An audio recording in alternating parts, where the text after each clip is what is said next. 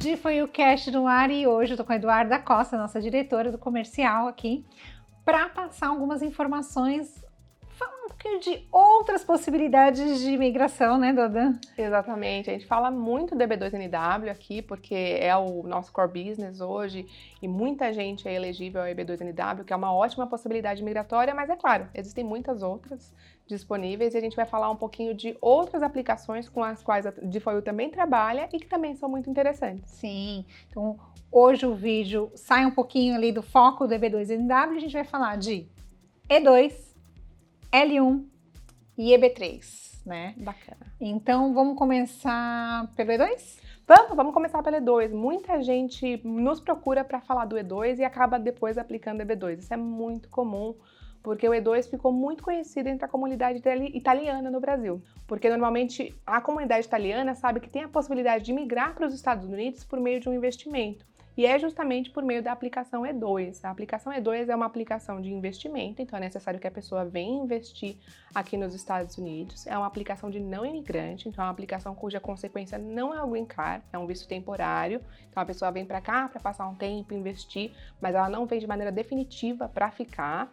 E é uma aplicação que só se adequa a pessoas que são é, cidadãs de países que têm um tratado bilateral de comércio e navegação com os Estados Unidos. Isso, isso é muito bom falar, porque eu acho que essa história né, da comunidade italiana ficou, ah, é o visto do passaporte italiano, né? E não é o visto do passaporte italiano. Exato, exato. Muita gente fala assim, ah, é o visto do passaporte vermelho. Não, também não, porque muitas vezes a pessoa tem o passaporte vermelho de Portugal, e é um visto, é um, uma, um visto que não se adequa à a comunidade Portugal. portuguesa. É. Seria muito bom para os brasileiros, né? Sim. Porque muitos mas, brasileiros. Mas estava com um projeto para abrir para Portugal também. Fala-se né? disso, ah. fala-se disso, de se abrir essa possibilidade para a comunidade portuguesa também, mas por enquanto ainda não. Então, normalmente no Brasil, quem a gente vê que pode ser elegível? Né? É, cidadãos italianos, alemães, argentinos. Uhum. São pessoas que têm esse tratado de comércio. Se você colocar lá no Google, Tratado de Navegação e Comércio Bilateral dos Estados Unidos, você vai ver lá uma lista enorme. Tem países que a gente nem imagina, né? Tipo Albânia, Costa Rica, Armênia. Exato. Enfim, tem vários países que estão nessa lista e que as pessoas, né, falta de conhecimento mesmo, porque ficou famoso pelo, pela comunidade. no. Brasil. A divulgação foi boa pela comunidade italiana. Exato. Né? No Brasil, a, a, comunidade italiana divulgou muito isso, de fato, muita gente, né? Muitos italianos e muitos brasileiros italianos vêm para os Estados Unidos por meio dessa aplicação. Porque é uma aplicação muito boa. É uma aplicação que vai, vai requerer o quê? Vai requerer que essa pessoa venha para cá investir. Esse investimento, ele é um investimento muito mais baixo do que o investimento da aplicação EB5, que era a outra aplicação que a gente tinha à disposição. É, normalmente, um investimento ali em torno de 100 mil dólares é um investimento bem razoável para a aplicação Sim, acho que é importante falar, né, Duda, que não existe valor fixo. Tem muita gente que procura a gente e fala, ai, me falaram que precisa de 200 mil, ai, me falaram que precisa de 100 mil, ai, me falaram de 50 mil. Não existe um valor é, tabelado, né? Não é uma regra, né? Exato.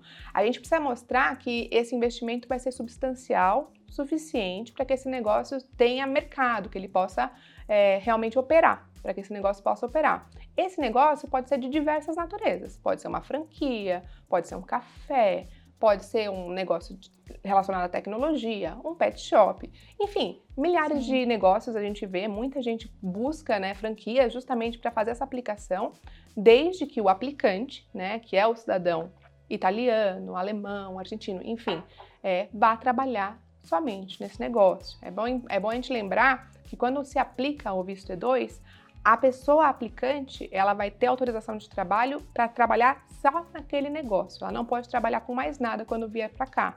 Então, ah, não, eu vou estar tá aí, mas eu também vou trabalhar com outras coisas. Não. O aplicante principal não tem esse direito. O cônjuge do aplicante principal tem o direito, tem uma autorização de trabalho lato sensu, pode trabalhar com o que, com o que quiser. O aplicante principal, não. Tem que trabalhar no negócio. Porque a imigração entende que, como você investiu um valor muito inferior, é quase que eles estão falando, o olho do dono engorda o gado. É quase isso. exatamente, exatamente, é, Paula. Exatamente. Porque a pessoa tem que se dedicar, né, na, na, na compreensão deles, a pessoa tem que se dedicar para aquele negócio dar certo, porque existe uma manutenção desse visto também, né? Do... Exato. Para que esse visto seja renovado, esse negócio tem que estar nativo, esse negócio não pode falir, esse negócio não pode ser mal sucedido, esse negócio tem que ser bem sucedido para que esse visto possa ser renovado. Normalmente, as pessoas chegam aí num limite de, de renovação em torno de sete anos, né? E se as pessoas decidem ficar aqui depois disso, elas têm que buscar outro caminho normalmente, porque como eu falei, a aplicação E2 não é uma aplicação de imigrante, diferente da EB2, por exemplo. É uma aplicação de não imigrante, é uma aplicação que não leva ao green card. Né? E aí acontece muito a preocupação com os filhos, que os filhos passaram né, da maioridade, eles não são mais beneficiários disso, eles não levaram o green card. Né? Então é só essa questão que tem que ficar é, esclarecida para que as pessoas tomem a decisão sobre o melhor caminho para elas virem para os Estados Unidos. Vamos, vamos desenhar uma estratégia? Tá, vamos lá. então vai, eu não sou elegível a EB2, né? Um, vou pensar aqui numa profissão. Sou enfermeira, uhum. não tenho cinco anos de experiência para aplicar para o EB2 NW. Estou uh, vindo para cá, mas meu marido que vai aplicar, então ele é o aplicante principal, eu vou ficar livre. Uhum. Né? Ele que vai ter que cuidar lá da empresa, né? Eu que eu vou estar livre para trabalhar, para fazer outras coisas, para estudar. De repente eu venho para os Estados Unidos e começo a fazer um mestrado, né, como enfermeira. E aí eu já me torno elegível para a idade. Exato, a pessoa pode se tornar. O, o, E2 é um caminho intermediário de muita gente. Sim. Muita gente veio para cá com o E2, às vezes por desconhecer a possibilidade do EB2, ou veio para cá com o E2 antes de existir a possibilidade do EB2, ou veio simplesmente porque quis vir a princípio só investir, fazer um teste, não sabia se queria ficar de fato.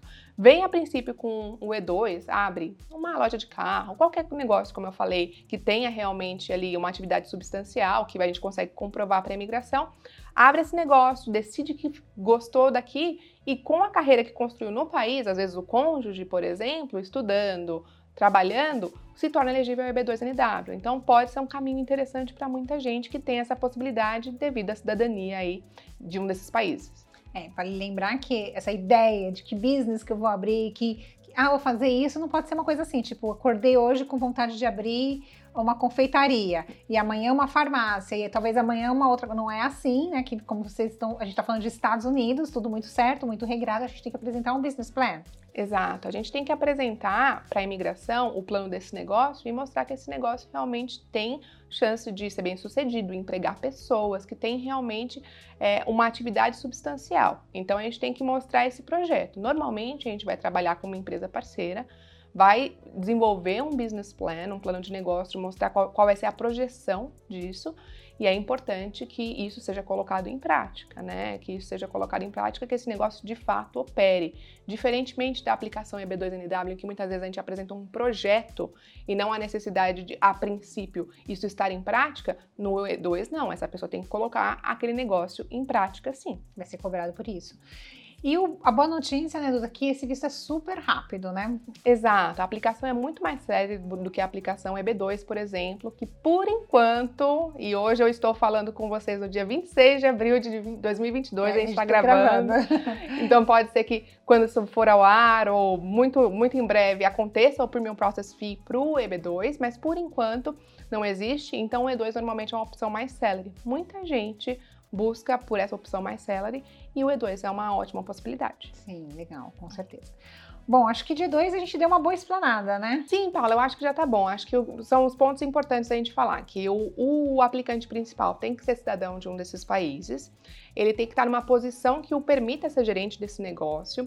Esse negócio não pode ser um negócio para subsistência só da família, ele tem que afetar a comunidade. Então, se você falar assim, não, esse negócio vai ser muito bom porque vai garantir o sustento para mim, para minha esposa, para meus filhos, isso não é suficiente. Por mais que não tenha uma necessidade de empregar alguém de cara, a gente tem que mostrar que vai ter um impacto social e econômico maior para os Estados Unidos quererem você aqui. Então, normalmente, é esse o primeiro caminho, pensar em qual é esse negócio, qual é o valor que você tem para investir, qual é a sua possibilidade de se dedicar exclusivamente a esse negócio e a manutenção desse negócio principalmente. Então, basicamente, o negócio tem que dar certo para o E2 ser bom para você. É, acho que uma regra que geral para todos os vistos que a gente pode falar é o seguinte: quando você for pensar na sua defesa para um visto, né, para vir para os Estados Unidos com visto, seja de imigrante ou de não imigrante, é pensar o seguinte: o governo americano quer saber o que você pode trazer pra, de benefício para ele. Ele não está aqui para agradar ninguém. Ele não está falando assim, ah, venha que eu quero te dar aqui né, um green card, fica aí, É, senta exato. aí. Ele tá de olho no que, que você tem para proporcionar para ele, né? Então, no caso do EB2NW, é o seu conhecimento, né, é o seu profissionalismo, quanto que você pode agregar aos profissionais dos Estados Unidos e no desenvolvimento do país. No E2, o que que você vai trazer que vai fazer os Estados Unidos crescer, o que, que você vai atender aquela comunidade.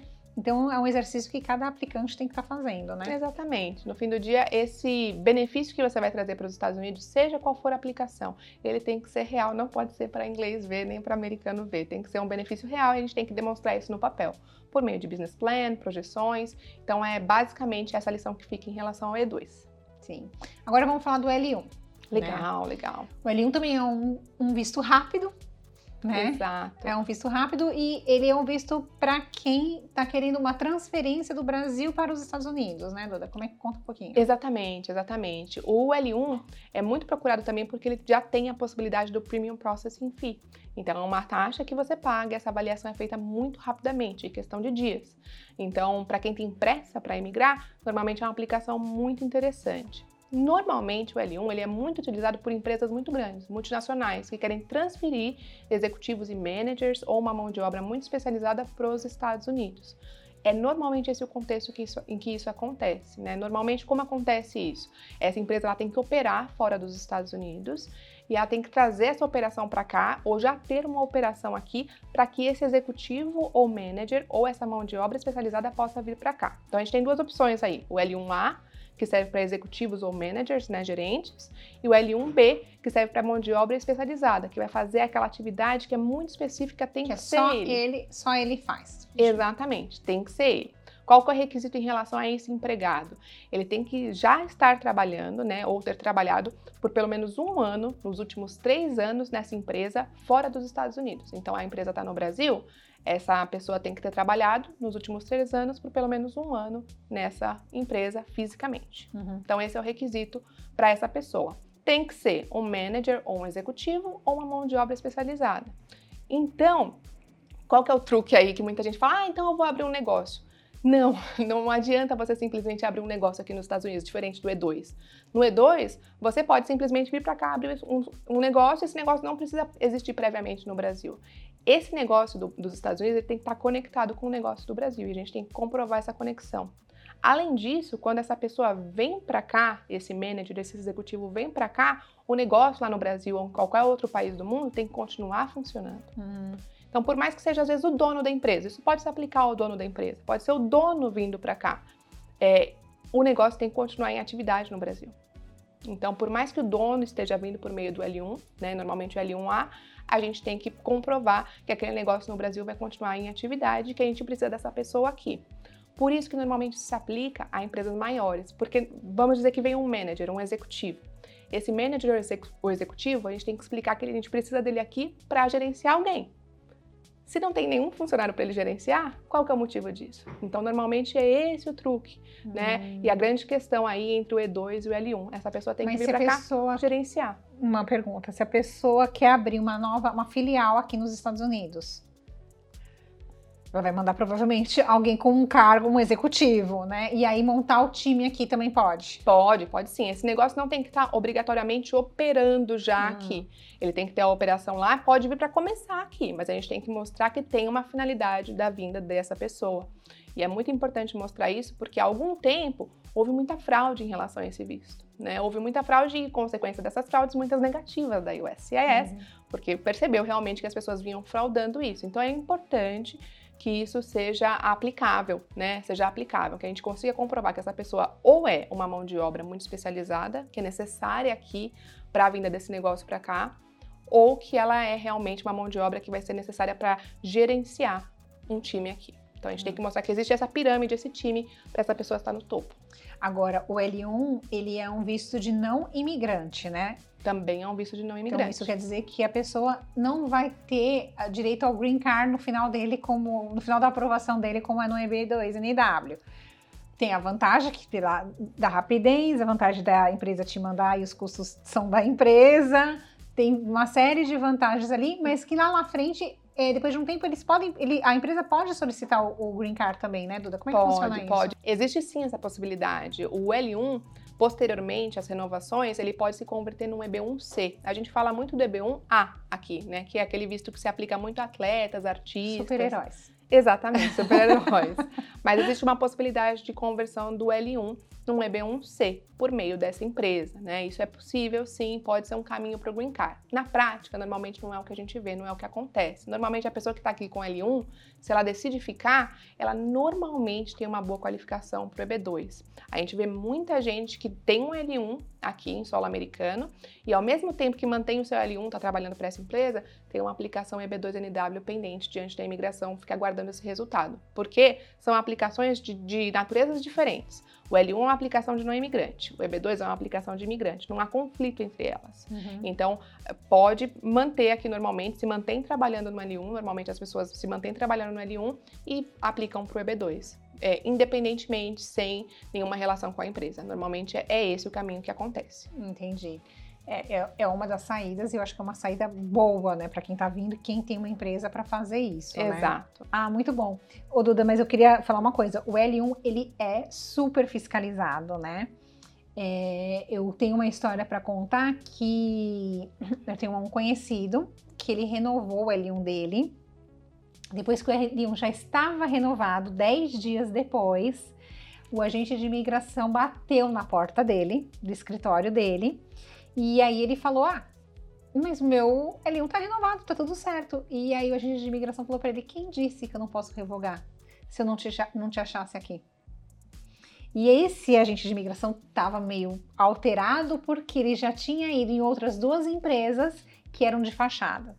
Então, não pode brincar com a imigração, né?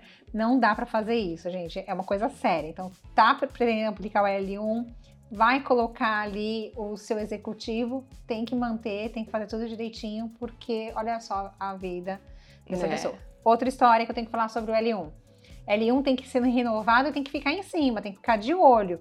A gente sabe de um caso de uma pessoa que tava com uma empresa bonitinho, fazer locação de carros, né? Eu acho que quem é da região da Flórida e tiver ouvido esse vídeo vai saber, vai lembrar dessa história que ficou famosinha aqui. A pessoa foi levar um carro no aeroporto. Olha a, tri a triste coincidência. Foi levar o carro no aeroporto para um cliente, resolveu ir ao banheiro e deixar o carro ali. Quando ele voltou, o carro dele estava cercado pela polícia, porque ele provavelmente parou onde não deveria. E essa estacionada errada fez a polícia puxar ali uh, o status imigratórios dele. Você está no aeroporto. O aeroporto, gente, não precisa falar nada, né? Do que Exato. aconteceu, eles descobriram que não tinham feito uh, a renovação do L1. Exato. E a pessoa foi deportada. Então, tem que tomar cuidado com isso. Exato, é muito importante. A gente sabe disso, que realmente, houve pelo menos, né, muita fraude em relação ao L1. Então, é importante que as pessoas fiquem atentas em relação à adequação. Muita gente fala, ai, não tem mínimo de investimento, eu vou levar a minha empresa. Você se enquadra nos requisitos? A empresa se enquadra nos requisitos? Você vai conseguir realmente fazer a renovação disso? É importante levar isso em consideração de novo. Assim como no E2, tudo isso vai ser comprovado com documentação. Business plan, a comprovação da atividade dessa empresa no país de fora, da atividade anterior à vinda para cá, tudo isso tem que acontecer. É, eu aprendi esses dias com o Felipe, que trabalha aqui com a gente, que o L1 ele surgiu na década de 80 para trazer funcionários da Toyota, para vocês terem uma noção do contexto histórico de, de criação do visto, né? É, esse visto ele serviu para a Toyota, uma empresa enorme, trazer executivos. Então, só para ter uma noção que normalmente é para esse tipo de caso que dá certo, L1. É para esse tipo de caso que dá certo, que aí sim é o visto redondinho adequado. De novo, não é adequado para você? Não tem problema. Normalmente existem outras possibilidades migratórias. E é justamente por isso. Às vezes a pessoa chega, não, eu quero aplicar L1, eu sei que é isso às vezes não é. Só para ter uma noção dos requisitos, é legal que a gente. Tudo isso é a informação disponível no site da USCIS, todo mundo consegue consultar. Mas só para ter uma noção disso, para se adequar à melhor aplicação para você. Sim. Bom, vamos falar de um visto mais longo, uhum. mas que leva ao brincar. Exato. Exato. Vamos falar um pouquinho do EB3. Eu acho que foi o que faltou aí, né? Quando a gente fala de imigração vinculada a empresas, que é o que a gente está falando hoje, muita gente fala do EB3, que entre essas que a gente conversou hoje é a única aplicação de imigrante, é a única aplicação que leva ao green card. O EB3 é um processo patrocinado, é, normalmente é uma empresa que patrocina um empregado é, para trazê-lo para cá de maneira definitiva. Vir para cá com o Green Card o mesmo benefício do EB1, do EB2, do EB4, do EB5, que é o Green Card. É um visto muito bom, é uma aplicação muito boa, muito efetiva, mas leva um pouquinho de tempo, a gente sabe disso, né, uhum, né, Paula? Sim. É, normalmente, quais são as possibilidades? O EB3 tem três subcategorias: Skilled, Unskilled e Professionals. O que, que muda aí? A qualificação pedida para os empregados patrocinados. Então, essa pessoa ela pode, às vezes, ter uma qualificação mais alta, uma qualificação mais baixa, menos tempo de experiência, mais tempo de experiência, para se enquadrar em alguma dessas categorias. Mas, de novo, existe a categoria unskilled. Então, mesmo que seja uma vaga é, para assistente ou para limpeza, é, manutenção, se houver necessidade, né, se a empresa conseguir comprovar que, que realmente quer patrocinar aquela pessoa, pode dar muito certo. A gente está falando de quanto tempo? Legal, legal falar disso. O processo EB3, ele tem duas fases. Ele tem a primeira fase chamada Labor Certification, que muita, muita gente chama de PERM, também a gente chama Aliás, de PERM. Aliás, o EB3 é, é, é, conhecido como Labor Certification. Tem muita gente que fala, ah, você está aplicando para o Labor Certification? Não, né? Na verdade é o EB3, né? É o EB3, exato, porque são duas fases. O Labor Certification, como é que funciona? A empresa ou a família patrocinadora vai acionar o departamento de trabalho e falar, olha, eu preciso abrir uma vaga para um estrangeiro vai determinar qual é a descrição dessa vaga e o departamento de trabalho vai determinar qual a remuneração compatível com aquela vaga. O patrocinador, a empresa patrocinadora, tem que comprovar que consegue arcar com aquele custo. Comprovando isso, é, a gente vai passar por um processo de aprovação disso para divulgação da vaga, vai haver anúncios da vaga e pessoas provavelmente vão se candidatar para fazer entrevistas, um processo seletivo. Depois das pessoas se candidatarem ou não, vai ser elaborado um relatório do porquê ninguém se enquadrou aquela vaga, nenhuma pessoa disponível se enquadrou, ninguém foi suficientemente bom para aquela vaga, e a gente vai apresentar isso para o departamento de trabalho e finalmente vai ter o PERM aprovado. O PERM é a possibilidade da gente apresentar um estrangeiro para a USCIS e falar: olha aqui, ó, esse relacionamento triangular entre a empresa, o departamento de trabalho e o empregado. Né? Vai apresentar isso para a USCIS, a USCIS vai avaliar as, as informações do empregado, do empregador, né, para ver se isso realmente é compatível e vai conceder o green card para aquela pessoa. Então são duas fases: o Labor Certification e a aplicação do I-140. Labor Certification pode demorar aí, normalmente dizem mínimo de seis meses, mas na prática a gente nunca vê com menos de um ano. Normalmente entre um ano e dois anos, o Labor Certification, né? Uma média aí de um ano e meio, 18 meses. E depois do Labor Certification aprovado, quando se aplica a petição em si para falar essa pessoa é a pessoa adequada para essa aplicação, aí é possível pagar o Premium Processing Fee, que é uma taxa atualmente de 2.500 dólares e essa avaliação acontece em 15 dias, a avaliação do mérito. Tá ótimo. Caro, mas ótimo. É, é, ótimo, sim. Se essa pessoa já estiver aqui em solo americano, se essa pessoa está em solo americano, ela pode fazer o ajuste de status, né? Vamos dizer que ela estava aqui com outro visto. Como de estudante. Como de estudante, por exemplo. Ela pode fazer o ajuste de status e recebe o combo car, como, se, como acontece na aplicação EB2NW, por exemplo. Mas se essa pessoa estiver no Brasil, ela vai ser aprovada e fazer as entrevistas no consulado. Então isso é absolutamente possível, é uma aplicação muito boa, é uma aplicação Sim. de brincar, mas leva tempo. Sim. Agora, o que as pessoas precisam entender é que tem muita gente, tem várias coisas que a gente precisa esclarecer aí, né? Então, aqui borbulhando. Vamos lá. Primeiro, que esse relacionamento do, do escritório, né, que faz a sua consultoria migratória é com a empresa, não é com o funcionário, né? Exato, exato. Quem contrata o serviço, né, quem contrata para fazer o Labor Certification é a empresa patrocinadora. A empresa tem interesse em contratar mão de obra estrangeira. Então, quem vai fazer esse contrato, quem vai pagar por isso, quem vai estar tá relacion... nesse relacionamento é o empregador. Sim. Dois, não dá para vir com visto de turista aqui e achar que vai aplicar para o EB3 que vai dar tempo. Não dá tempo. Não dá tempo nem de fazer com a extensão. Tem que ter um outro visto que te deixe mais permanente aqui. Se o empregado, né, que vai ser patrocinado eventualmente com essa vaga, estiver em solo americano, é importante que ele tenha uma outra, um outro status, né? Normalmente, como eu falei, vai demorar mais ou menos um ano e meio para esse Labor Certification ser aprovado. Essa pessoa, se ela estiver aqui, ela tem que estar com algum outro tipo de status. Vou puxar a sardinha para o EB2. Sempre. Por quê? Vamos lá, gente. O EB3 ele é ótimo, né? 99,9% ali garantido, desde que a empresa não desista, a empresa não feche, não falhe, a pessoa não morra, né? Tudo tem um monte de série, porque demora bastante, né? Você viu que a Duda falou que pode demorar até dois anos. Exato. Exatamente. Então, você tem que ter um plano, você tem que entender que pode acontecer tanta coisa em dois anos, você mesmo pode não querer mais aquela empresa e aquele processo está rolando, né? Aquela vaga. Eu sou daquele negócio, eu detesto depender, né? Você já me conhece. Dos outros. Exato. Então, assim, se você é elegível a EB2NW, é você com você mesmo, né? É um compromisso seu, né? Você estudou, você trabalhou, então é com você que você está batalhando, tá alinhando. Agora, óbvio, se você não é elegível para o EB2, você não está vendo ali uma possibilidade fácil e sabe que pode acontecer do EB3 funcionar para você, ótimo, mas eu acho que antes de mais nada, manda um e-mail para atendimento arroba com o seu currículo que a gente vai fazer essa. Exatamente. Vai pedir para o jurídico avaliar o seu currículo, né? Exatamente. E disso tudo que você falou também é muito importante que a documentação do empregador esteja perfeita.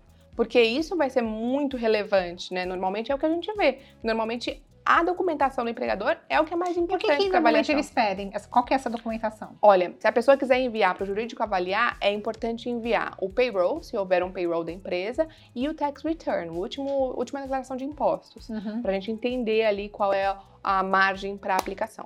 Sim, a Difoio tem um time de parceiros aqui que é, já aplicou inúmeros EB3 e que vai saber avaliar para saber se a empresa pode ser uma empresa patrocinadora dessa de uma pessoa. Isso. Exatamente, exatamente. É isso, ufa! Acho que é isso, acho que é isso. Acho que fica um apanhado geral. É, eu acho que pro EB3 a gente tem que voltar aqui, né, Duda, para falar um pouco mais. É, eu acho que aqui no tempo que a gente teve, né, na rapidez, a gente tem muito mais detalhes para falar do EB3, de todas as aplicações. Sim. A gente pode passar horas falando de todas as aplicações. Eu acho que foi legal falar um pouquinho das aplicações relacionadas com empresas de maneira isso, geral isso. aqui nesse vídeo mas a gente pode fazer vídeos dedicados a cada uma delas, né? Sim. Conversar individualmente sobre cada uma delas, para que a gente entenda aí o que é mais adequado para cada pessoa. Então, falamos de L1, E2 e EB3, né? Muito direcionado para quem é um empresário também, que quer vir para cá. Lembrando, pessoal, que você